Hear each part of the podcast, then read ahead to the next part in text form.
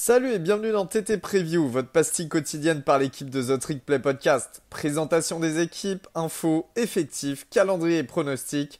On peut le dire, we're back!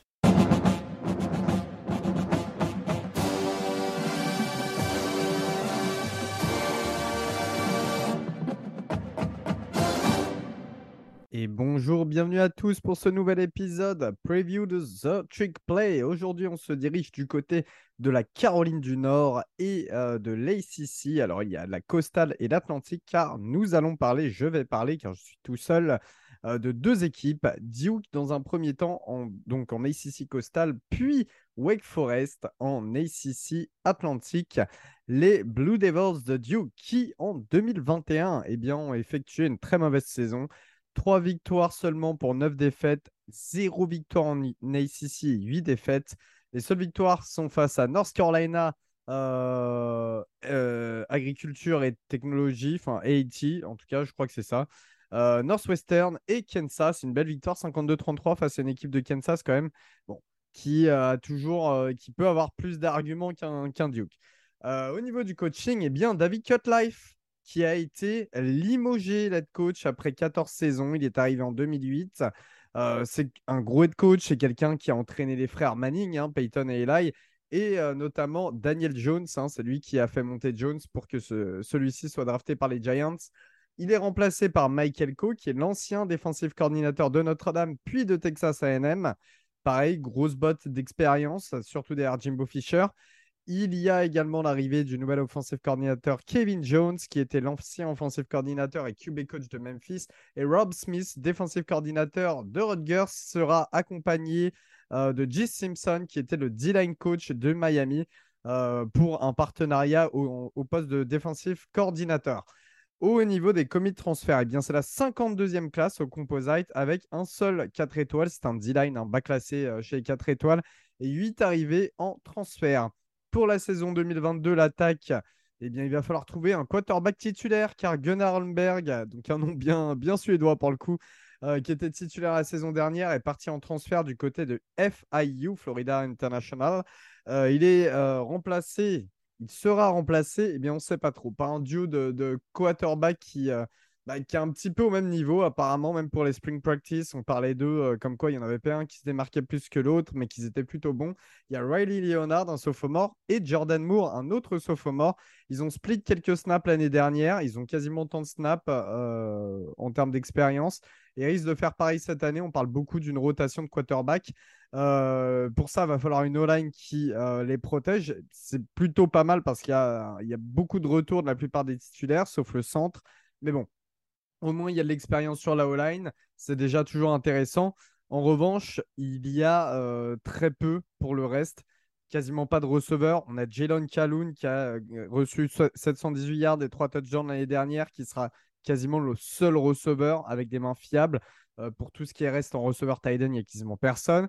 Le post running back, c'est également la misère parce qu'on a le départ de Matteo Durant euh, chez les Steelers qui a couru pour 1240 yards et 9 touchdowns en 2021. On n'a personne derrière, clairement. C'était vraiment lui qui avait tous les ballons. Le deuxième meilleur euh, coureur était euh, bah, le, quarterback remplaçant, hein, Jordan Moore. Donc voilà, c'est pour dire. l'attaque qui s'annonce horrible en 2022. Au niveau de la défense, est-ce qu'il y aura des meilleures, bah, des meilleures choses à prévoir Déjà pour tout ce qui est les postes D-line, linebacker, on a euh, les deux redshirts juniors, Dwayne Carter et euh, R.J. Oben, qui vont euh, être les deux gros intérieurs D-line. On sait que ça joue beaucoup avec deux tackles, deux defensive tackles, Duke, et que ça se porte beaucoup là-dessus. Ces derniers temps, les seuls joueurs d'ailleurs qui sont sortis en NFL de Duke, c'était de la D-line. Ils cumulent 64 plaquages et 9,5 sacs à eux deux. Il y a au post linebacker le retour de Chuck Hayward en redshirt senior, donc beaucoup d'expérience, qui était le meilleur plaqueur en 2021 avec 97 plaquages, trois sacs, une passe deflection et une interception. Et qui sera aidé par un autre, autre linebacker junior euh, qui a aussi de l'expérience. Donc voilà. Le post linebacker, c'est pas ce qu'il y a le plus à plaindre. Au niveau des defensive backs, par contre, c'est vraiment la mouise. Sur les 19 defensive backs qui ont vu le terrain la saison dernière, il y en a 11 qui sont partis. Et apparemment, le coaching staff, après les spring practice, hein, le coaching staff, c'est toujours pas euh, qui sera titulaire, euh, les rôles de chacun, qui sera free safety, strong safety, euh, les cornerbacks, c'est pareil. On n'a aucun poste vraiment assuré, à part avec le cornerback Detron Young qui a transféré d'Iowa State et qui était un All Big 12 second team en 2020. Voilà, c'est le seul joueur à surveiller euh, chez les defensive backs de, des Blue Devils. Mais clairement, hein, l'équipe euh, en général de, Duke ne fait pas rêver du tout. Alors, on a un calendrier qui arrive avec une ouverture face à Temple, un déplacement ensuite à Northwestern, North Carolina A&T euh, encore une fois, déplacement à Kansas, donc on retrouve un euh, back-to-back au niveau des années Northwestern et Kansas. Et après, voilà, c'est du calendrier euh, normal ACC, hein, Virginia, North Carolina, Miami, Vitech, Pittsburgh. Un dernier match face à Wake Forest. Alors, j'évalue une saison à 3 victoires et 9 défaites, avec des victoires face à Temple en week 1. Je ne pense pas que Temple sera prêt à temps pour affronter quand même un programme comme, comme Duke. Euh, victoire, victoire, face à North Carolina A&T. Et euh, je prévois une petite victoire face à Georgia Tech. Voilà, ça serait euh, les seuls que je verrais. En tout cas, la construction ou reconstruction, maintenant qu'il y a un nouveau, y a un nouveau coaching, le risque d'être longue et d'être longue et douloureuse. Encore une fois, il faut se tourner du côté du programme de basket pour Duke. Et même le programme de basket, on a eu le départ du, coach légendaire. Voilà, que des coachs légendaires qui quittent Duke cette année. Euh, et, on verra comment ça se passera pour 2022. Mais ça risque d'être assez compliqué chez les Blue Devils. Tout de suite, Wake Forest, les Demon Deacons, donc, euh, qui sont, encore une fois, je le répète, en ACC Atlantique, après une très très belle saison 2021. 11 victoires, 3 défaites, 7 victoires une défaite en ACC, avec notamment des victoires assez mémorables hein, face à Florida State, Virginia, Louisville, NC State qui était classé 15e à l'époque, victoire 45 à 42, donc à un kick quoi. Euh, il y a des défaites, par contre, les trois défaites, c'est face à North Carolina, 55-52, pareil, un match épique entre Samuel et Sam Hartman. Euh, Clemson et euh, Pittsburgh qui étaient classés 15e dans l'ACC Championship, car en effet, Wake Forest a remporté l'ACC Atlantique et a donc participé à la finale ACC face à Pittsburgh, mais défaite 45-21. Euh, les Demon Deacons qui n'ont pas posé trop de problèmes à, l'équipe à l'équipe de Pennsylvanie. Au niveau euh, bah, du bowl, on a eu un bowl évidemment. On a eu le Gator Bowl à Jacksonville avec une victoire assez facile, 38 à 10 contre Rutgers, le pensionnaire de Big Tennis. Donc c'est une saison qui a vu euh, beaucoup de, gros scores offensifs, mais aussi beaucoup de points encaissés pour Wake Forest. Au niveau du coaching, euh, le, bah, Dave Clausen, hein, va être coach, et là pour sa neuvième saison. Il sera accompagné de Warren Ruggiero en offensive coordinateur, qui est là aussi depuis neuf saisons et qui, était déjà le OC de, Clausen euh, à l'époque à Bowling Green. On a l'arrivée du défensif coordinateur Brad Lambert, qui était l'ancien défensif coordinateur de Marshall et de Purdue en 2021. Et trois nouveaux assistants également hein, qui l'accompagnent, dont le nouveau safety coach et le nouveau linebacker coach de tête. Au niveau des commits et transferts, c'est la 71e classe, donc très très bas pour Wake Forest malgré la bonne saison. Il y a quand même deux 4 étoiles, le 50e receveur du pays, le 29e running back. Et il y a quatre transferts, donc peu de transferts également, dont un ancien safety 4 étoiles de Vanderbilt dont on reparlera tout à l'heure. L'attaque, j'ai son nom juste avant, on a le retour du redshirt senior, junior, euh, du redshirt junior, excusez-moi, Sam Hartman, donc le quarterback connu pour ses qualités de leader. Vraiment, c'est un joueur qui pose aucun problème, qui est ultra apprécié dans le vestiaire. C'est quelqu'un qu'on a pu suivre dans la série QB1, encore une fois, qui est sur Netflix. si, si euh, cette saison-là, n'apparaît pas sur Netflix français, vous pouvez le trouver sur Netflix américain. Hein, mais c'est vraiment intéressant à suivre parce qu'il jouait dans un lycée euh, vraiment peu coté. Il avait transféré le lycée. Il est allé euh, pour jouer pour son ancien head coach dans un lycée peu coté.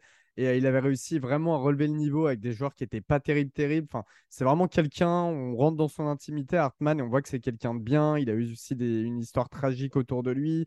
Euh, voilà, et c'est vraiment un vrai leader. Il a su parler sur le terrain parce qu'il a lancé 4230 yards, 39 touchdowns et 14 interceptions, plus 275 yards à la course et 2 touchdowns. C'était un des meilleurs passeurs du pays.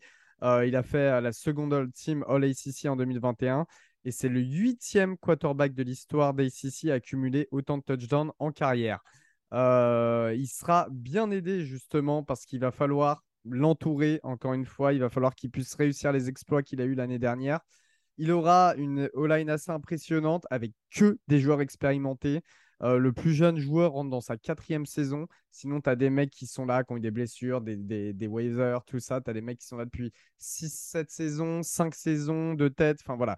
Donc, euh, c'est vraiment une O-line surexpérimentée, dont trois joueurs qui ont eu des mentions All-ACC l'année dernière. Voilà. Donc, ça, devrait quand même plutôt protéger euh, notre quarterback chéri. Au niveau du post running back, Christian Bill Smith, qui était le meilleur coureur l'année dernière, a transféré du côté de South Carolina pour jouer avec Shane Beamer. Euh, mais on a le retour de Christian Turner, qui est un Richard Jr., et Justice Ellison, qui est un sophomore, qui cumule à eux deux milliards et 12 touchdowns. Donc voilà, ça devrait quand même bien aller à la course. Encore une fois, la O-line est là pour ça également. Donc euh, on va voir ce qui se passe dans les airs. Parce que dans les airs, il y avait pas mal de, playmakers l'année dernière. Alors, il y avait, bien sûr Jacquari Robertson hein, qui est parti chez les Cowboys, 1080 yards et 8 touchdowns la saison dernière. Mais c'est pas grave, ça reste le meilleur poste. On a le retour d'A.T. Perry qui est un Richard Jr. First team All-ACC l'année dernière, demi-finaliste du Biletnikoff Award, donc qui, euh, qui est la récompense pour le meilleur receveur du pays, gagné par Jordan Addison l'année dernière. 1300 euh, yards et 15 touchdowns pour A.T. Perry en 2021. C'est le troisième meilleur receveur du pays en termes de touchdown. Euh, on a également le retour de Donovan Green qui n'avait pas joué en 2021 parce qu'il était blessé, mais qui était excellent en 2020. Ça va être un des duos les plus terrifiants du pays, j'ai pas peur de le dire. Il y a aussi également un duo de slots ultra intéressant avec Maureen et Williams qui cumulent milliards et 8 touchdowns à eux deux il y a également le Titan Black White Hurt, qui est un Richard Jr., qui vient d'être nommé capitaine là pendant le printemps et qui sera un des meilleurs, euh, bah, meilleurs Titan de la conférence, tout simplement. C'est une attaque qui s'annonce encore une fois explosive. Encore une fois, n'hésitez pas, avant d'aller euh, vers la saison 2022, à regarder les tapes de Sam Hartman. C'est du lourd. Euh, au niveau de la défense, le poste D-line et le poste linebacker, bah déjà, on a un beau trio sur la D-line euh, qui est composé de Rondell Balfroyd, qui a été à hauteur de 8 sacs et 63 plaquages l'année dernière. Il sera aidé de Jason Davis, qui est un second team freshman All-America euh, avec 5,5 sacs, et Jackory Jones. C'est les trois gros noms. Il y a aussi également trois joueurs de, grande expérience au niveau des D-tackles en intérieur D-line, hein, avec notamment l'arrivée sur le portail des transferts de Kobe Turner, qui joue à Richmond et qui a été le Colonial Athletic euh, co-defensive player of the year l'année dernière. Donc voilà, gros gros joueur. Et pour la Colonial Athletic, ceux qui ne connaissent pas dedans, par exemple, tu as de la voir dont euh, Tio Flacco venait. Voilà, c'est pas à prendre à la légère. Donc c'est un des gros joueurs à son poste sur le portail des transferts. Ils ont réussi à l'avoir, c'est plutôt pas mal. Au niveau euh, du post linebacker, bah, le meilleur linebacker de l'année dernière, Luke Masterson, est chez les Raiders. Hein. il est parti en undrafted free agents. Mais le deuxième meilleur plaqueur avec 83 plaquages en 2021, Ryan Smenda, est de retour pour une cinquième année, sa quatrième année en tant que titulaire. Il sera également euh, avec deux autres linebackers qui participent à leur quatrième année pour compléter euh, les postes. voilà. Donc il y a pas mal d'expérience, encore une fois, au niveau euh, de la D-line et, du post linebacker. Chez les DB, par contre, bah, le meilleur DB, encore une fois, on en a un qui est parti à la draft. J.C. Taylor, le cornerback, est parti chez les Los Angeles Rams. Mais Gavin Holmes et J.J. Roberts, qui ont de l'expérience et leur troisième saison, vont être de retour. On a un post safety aussi qui est ultra expérimenté avec beaucoup de joueurs anciens, euh, même si les titulaires ont subi quelques blessures euh, ces dernières années. Voilà, on a quand même pas mal de joueurs qui ont vu le terrain. Euh, on aura Nick Anderson en patron de la défense, auteur de 3 passes deflection et 44 plaquages l'année dernière. C'est vraiment le plus attendu. Il sera bien aidé de Brandon Harris, hein, donc le transfert dont je vous parlais tout à l'heure de, de Vanderbilt, qui est un ancien safety 4 étoiles. Donc voilà, la défense de Wake Forest, elle était euh, vraiment en mode tout ou rien l'année dernière en fait. C'était la cinquième du pays en termes de turnover et la meilleure défense en ACC avec 29 turnovers. Mais c'était la 120e et la 129e euh, pire équipe du pays dans les big plays accordés, hein, qui, sont des passes au-dessus de 10 à 20 yards. Donc voilà, c'était assez terrible, c'était tout ou rien. Le nouveau coaching défensif euh, a vraiment du boulot avec des joueurs tout de même expérimentés et flashy par moment.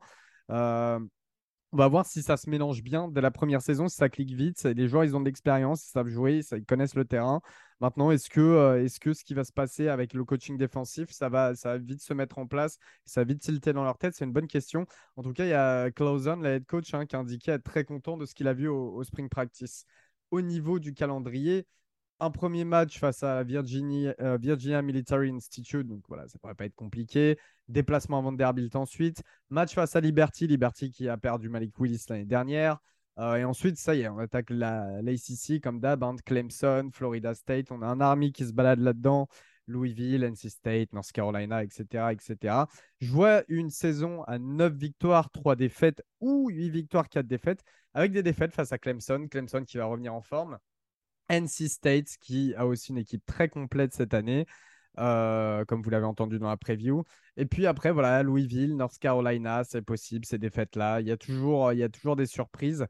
Alors, ma conclusion pour Wake Forest, c'est qu'avec Clemson, qui est quand même en remontée pour l'année qui arrive, là, euh, atteindre la finale ACC comme ça s'est passé cette année, ça s'annonce plutôt dur, mais pourquoi pas? Pourquoi pas? À voir. Euh, c'est sûrement la meilleure année pour un programme qui a autant d'expérience et de playmaker. Mais par contre, il y a peu de gros joueurs annoncés sur les prochaines classes de recrutement. Donc, c'est le moment où jamais tu as ton quarterback titulaire, tu as une attaque de fou, tu as une défense avec beaucoup d'expérience et euh, du bon et du mauvais, des choses à prendre, d'autres à jeter, à corriger. Mais voilà, on peut voir Wake Forest aller loin l'année prochaine. Encore une fois, je vous remercie de m'avoir suivi en solo. Je vous fais des gros bisous et euh, je vous souhaite une excellente journée. Salut tout le monde.